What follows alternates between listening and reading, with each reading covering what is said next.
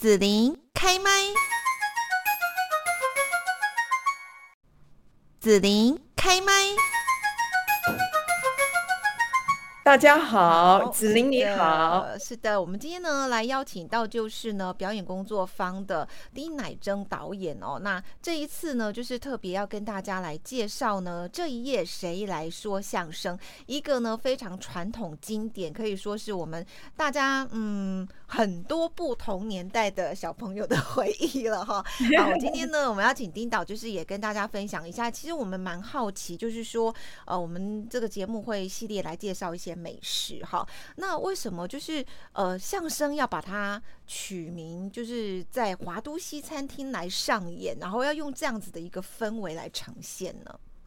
因为呃当年呢早年的确有一个呃文化，可能是现在朋友大家都不知道的，不知道很很多说脱口秀其实都是在当年叫西餐厅在在说脱口秀的哦，真。的。对对对，像是呃，我我们跟我们合作多年的，像这个李立群啊，啊，这个顾宝明啊，李国修，他们都做过这个在在西餐厅做脱口秀的。对我当时其实从国外念书回来，当时就有人带我们去这个。就叫华都西餐厅，就是这一夜谁来说相声，它就是取材于当年这样子的一个环境，然后到了，然后真实是有这样子的西餐厅，然后你就去吃牛排，然后看那个节目，那么所以那个那样子的一个文化其实是非常特别的，现在你看不到了，但是没有，曾经有过一段时间，它是非常非常的红。啊，大家都会这么做，就是下班然后去那里，然后全家人或者跟朋友们，然后大家一面吃西餐，吃牛排，这是最重要的。当时的西餐厅其实做的就是牛排，然后接着舞台上面就有人在表演，啊，所以这个现象是非常非常的有趣。所以在这一页谁来说相声里面，我们一开场。其实就用的就是这样一个场景啊，所以观众朋友如果很好奇，那到底是怎么一回事？来看这个相声就知道了。是，所以呃，这一页或者是那一页的系列都在华都西餐厅嘛，好这样的一个背景上演，就是要呃类似带着大家回到过去那个年代哈，大家在呃看他们台上西餐厅的表演，那我们台下好像当时是吃东西，但我们现在在看就不能吃，但是有那个感觉在这样子。对对，这个这这样子的一个文化，其实我当时我也是那个时候也 学生嘛，就是刚学校大学毕业，然后坐在台下，我都觉得不可思议。我说这个台上表演的人，他要有非常非常大的专注力，因为你知道，在他的面前其实是非常多的这些 一桌又一桌的，大家都在吃饭，然后接着你有那个服务生。端着那个牛排是在那个那个叫什么铁盘上面的，然后那个牛排那个声音是滋，你知道，一路他这样送着那个牛排到每一桌那个每一桌桌上，然后大家在那边一面切牛排一面吃，然后接着聊天，然后接着看那个在在那个舞台上面的表演啊。我那个时候做观众的时候，我说这个这个。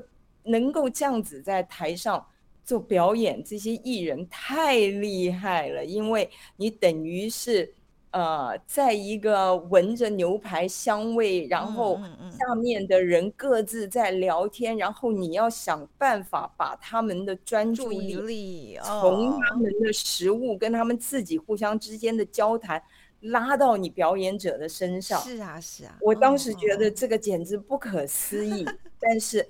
当时的那个就有这样子的一种。娱乐的文化是这样。嗯嗯嗯，好，那讲到说呢，这一页谁来说相声？这可以说呢，就是很经典的一个呃相声的作品啊。哦，那这一次呢，再度的就是跟大家来见面哈，回违三十年的华都西餐厅重新开张哦。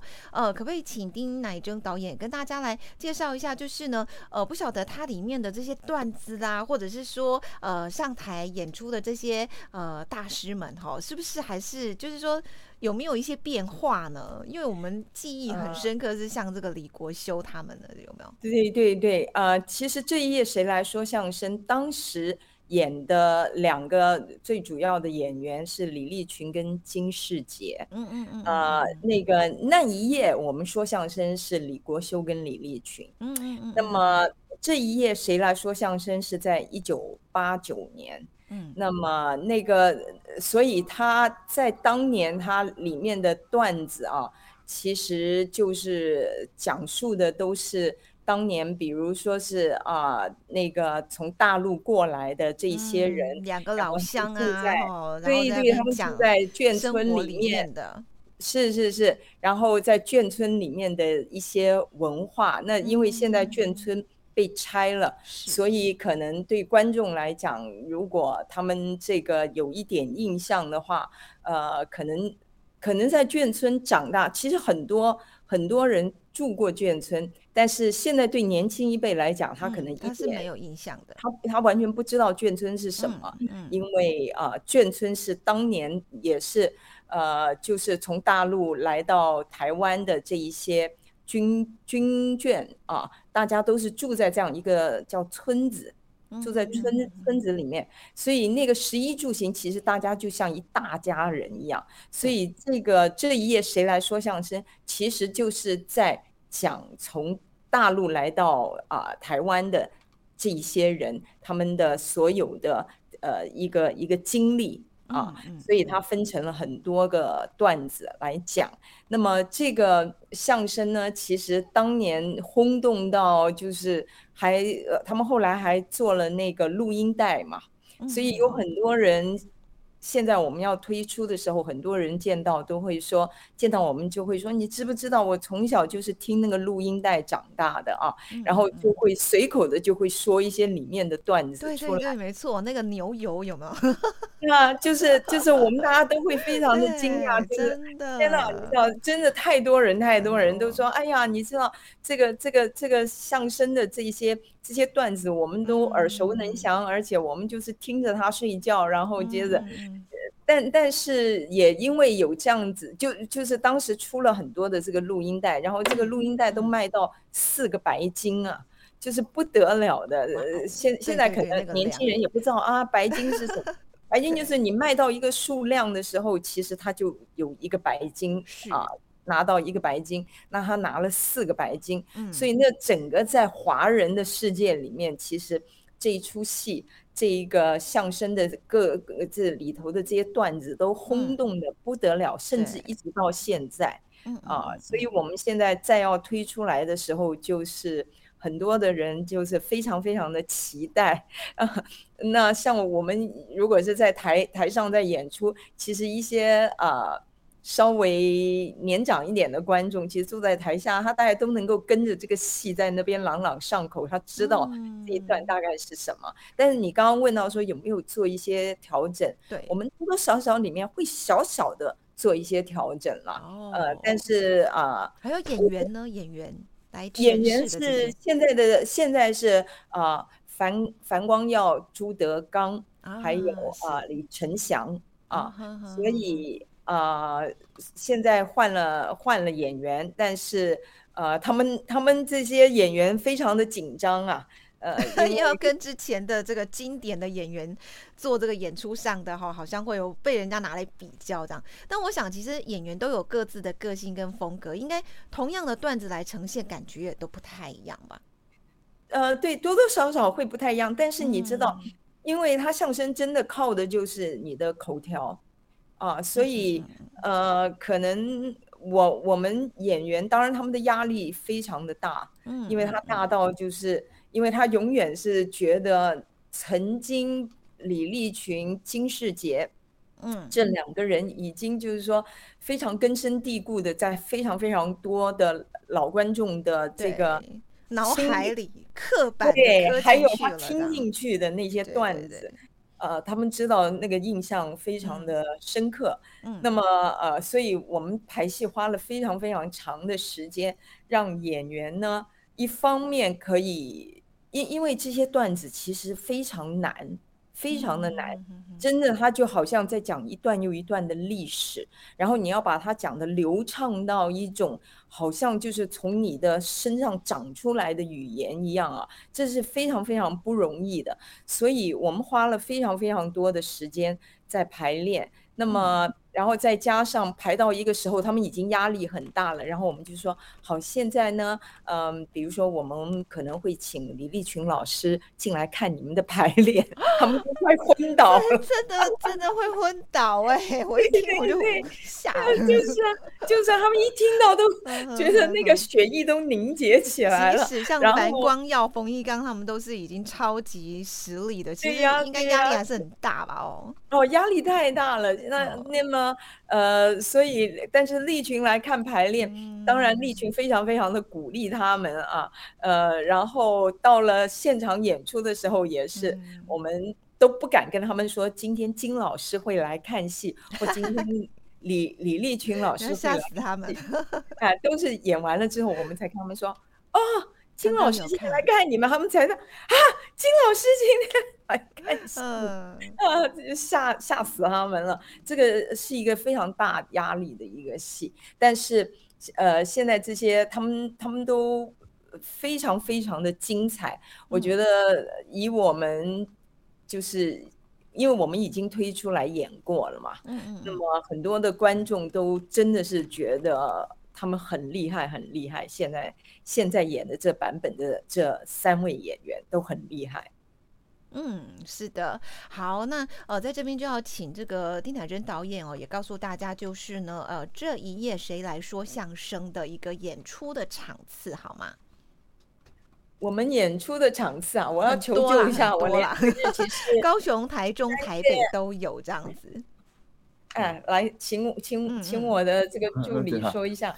高雄的时间是呃，高雄三月三月十九、十九二十。三月十九、二十在那个魏武营，在魏武营的戏剧戏剧院啊，对，魏武营戏剧院演出。三月十九、二十，对对啊，然后再来就是台中五月五月十四、十五。台中对对，五月十四、十五在台中歌剧院的大歌歌剧院的大剧院，嗯嗯，然后再来就是台北台北六月十七到十十九十九六月十七、十八、十九三天在台北国国家戏剧院演出。好的，好，这是这一页谁来说相声哈？然后我们接着要请丁乃真导演呢来介绍《绝不付账》哈啊！你们这样同时推出两档。舞台剧这样不会很很忙吗？很忙很忙，但是我们非常珍惜这个演出的机会，因为你知道去年疫情的关系，我们取消了非常多的演出，所以今年不管再怎么忙，再怎么辛苦，我们大家包括不不只是我们这个台上的演员，台上的演员尤其太非常期待演出。因为一场又一场的演出被取消了之后，大家其实心情很沮丧的。低落，对对对，因为演员就是要活在舞台上嘛。那当你这个因为疫情的关系，让他们没有办法把排好的演出在舞台上面给观众看，呃，演员啊、导演啊、啊我们的行政人员啊，大家都很沮丧，然后就一直在想着说：天呐，这个要等到何时才能够再。再站上舞台，所以就算再辛苦，现在大家都愿意努力的这个拼搏。所以我们另外这一出戏叫《绝不付账》，我想大家一听这个名字就知道它是一个很猛的戏啊。呃，它是一出喜剧，是啊，这个由这个诺贝尔文学奖得主叫达里欧佛，呃，意大利的这个剧作家他写的这个剧本。那么是我个人做翻译，然后，然后再把它改编，然后我自己再来导啊，把它搬上舞台，是一个疯狂的这个喜剧。但是这个喜剧其实它是批判性很强的一出戏。哦，很好奇哈，绝不付账，所以这个是呃不付钱的意思，不付账，绝对不付钱。对，那他们为什么要绝不付账？就是因为。觉得整个呃因为觉得老百姓过得很辛苦啊，所有的像就是现在是不是通货膨胀，然后又疫情又战争，然后又哦，好像大家生活都快然后所有的呃房子也是他们自己，就是这个其实这里面主要的这个这这个绝不付账的这一个运动是出自于这一位家庭主妇，因为在这个戏里面是这个家庭主妇。她一开场，然后她就已经讲了，她就讲得很明白。她说：“我为什么要去抢这个超级市场？我为什么拒绝付付账啊？那个，因为我已经受够了啊！因为我们被就是贷款压的透不过气来，然后呢，我们就是被整个的这个经济的这一些呃现状啊，已经压的透不过气来了。那呃，房子呢住的就是你知道破破烂烂的，但是我们。”如果我们不好好的付银行的贷款的话，我们可能我们就会受惩罚。那但是为什么这个建商啊这些把房子盖的这么呃破烂啊？但是我们老百姓永远在相信的都是这个他们在做的那些广告啊。你看到那些广告出来，这些房子都是哇盖的好漂亮好漂亮。可是等到你一住进去的时候，问题百出。那么在在这个戏里面，当然他又再加上他自己的先生是一个奉公守法的一个老百姓，嗯，然后呢，呃，先生的薪水也从来没有加过啊，但是呢，他们面对着每一天在上涨的每一样东西啊，不管是电费、水费。啊，这个电时常停电啊，在我们这个戏里面也是一直在提到，一不断的停电，就最近大家最生气的事情，这样。是是是是是。那么这出戏最有意思的是，其实啊，当时我们做这一出戏是在一九九八年，嗯嗯，这是一九九八年的时候在做的一出戏。虽然我把它翻自啊意大利的这个剧本，但是我看到这个剧本的时候，我为什么？让我引起这么大的共鸣，就是因为当时这个剧作家其实就是在呃基基本上在批判意大利的政府，觉得意大利政府非常的腐败不堪。嗯，那么我我在翻译的时候，我说为什么它里面讲到很多东西跟台湾的当时的状况很类似？但是呢，可悲的是，那是一九九八年我翻译的，现在到二零二二年了。对，我我我们二零二零年在做的时候，重做的时候，我重新看这个剧本，我说天哪，我觉得我到底是该笑还是该哭？因为。情况并没有好转，而且里面讲到的批判的很多事情，现在是更严重了。所以你不得不说，这一出戏真的是让我自己做导演的呢，是非常的感慨啊。虽然这是一出会让观众笑破肚皮的戏，但是我觉得观众是绝对来看这出戏会非常的明白，他们是笑中带泪，因为这讲的就是我们现在的现状。真的好，这个是呃，丁导哈从呃诺贝尔文学奖得主哈达利欧福呢改编过来哈，绝不付账，在我们的国内表演工作坊哈所舞台剧演出的《绝不付账》这一出戏哦。那这一次呢，就是邀请来主演的几位，其实也都是这个实力派的呢，哈，一定要介绍一下，邀请到谁呢？唐从圣，大家都都知道唐从圣啦，屈中恒，嗯，还有范瑞军啊，然后樊光耀，然后还有周雨柔，是，对对，呃，就是当然最最值得一提的还是唐从圣在这个戏里面扮演了五个不同的角色，那呃，屈哥演的就是那一个奉公守法的呃老百姓。那么范瑞君演的就是那个造反的家庭主妇。那么另外他们的一对比较年纪轻的夫妻，就是樊光耀跟周雨柔两个人扮演的。那么在在这这些角色里面，其实你就看到各自有各自的对现状的提出来的一很多的这个问题。啊，那有像像是曲哥的角色就比较就是说，我们一定要。服从政府，我们必须呃体谅政府，乖乖的那一种。对，体谅政府的用心良苦，我们大家不能就就上街就去造反了。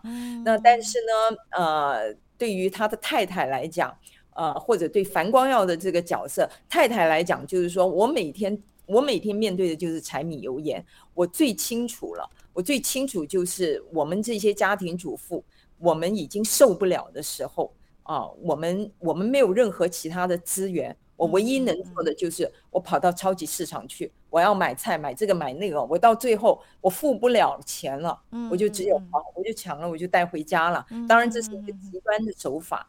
那么他在这个戏里面有很多不同。另外，樊光耀的那个角色就比较就是说我反正呢，我就是要革命，我管你的，我用那种最最我我我我根本不管你是怎么样，我就是反对，我就是反对。就有的人呢，愤青也，愤青。他也没有真正把事情想得很清，他就是他就是愤怒，他就是多的愤怒。那么周雨柔演的那个角色就比较就是没有什么在思考的，他不太思考，盲从的人，盲从的。哎，他就是听这个范瑞军这个演的这个角色有道理，这个这个家庭主妇，她她像个姐姐一样的，她就说好好姐，你说什么我就跟着做就是了，你知道？那所以她这五个角色啊。就是你看到了这个各各式各样的小老百姓的面貌。那么刚刚讲到唐崇盛，那他最精彩的就是他在里面扮演了五个。非常不一样的角色，就是有警察、有调查员、有抬棺材的人，然后有一个老人家，然后就是，然后还还还有演，呃，对，反正他就是演这几个不同的角色。这几个不同的角色一出来，观众简直就是疯狂了，因为 这这几个不同角色，他透过他不同的身份，在做各式各样的批判，然后你不知道他讲真讲假。因为他就都每一个角色都是有他自己有一点点疯疯癫癫的，你知道，但是非常非常的精彩。嗯那么从从他在一九九八年他第一次演我这个戏的时候，那时候他才刚刚从学校毕业，嗯，然后那个时候我也不知道他是谁，然后是赖声川赖老师，因为赖老师在学校看到唐崇盛，觉得这个这个学生。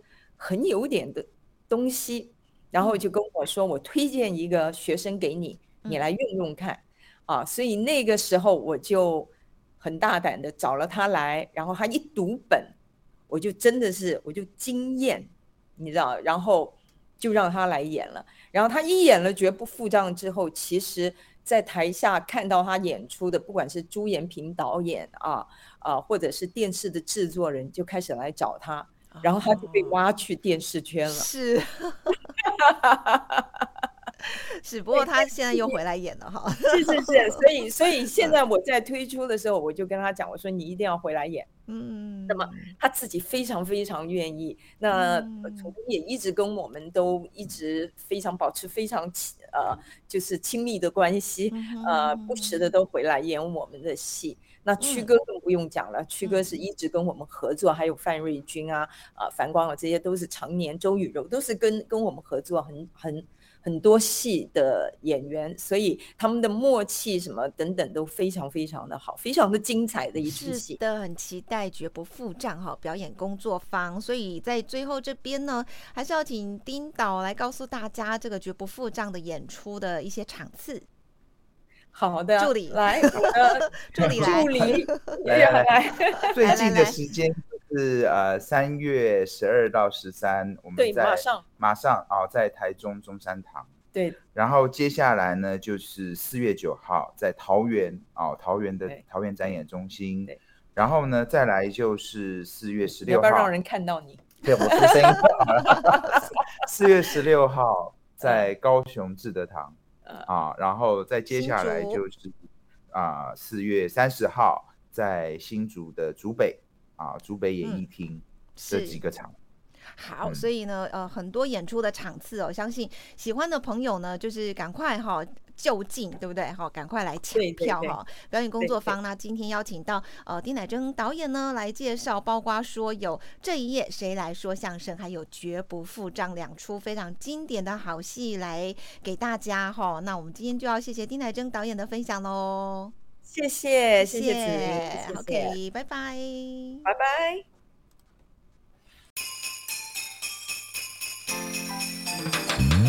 谢谢你让紫琳用节目的方式来陪伴你。欢迎继续关注紫琳开麦。对紫琳的节目有什么想法或回馈，请留言或私讯脸书“紫琳开麦”，或者加入赖聊天室 Podcast 听起来，还会不定期举办活动哦。我们下次见。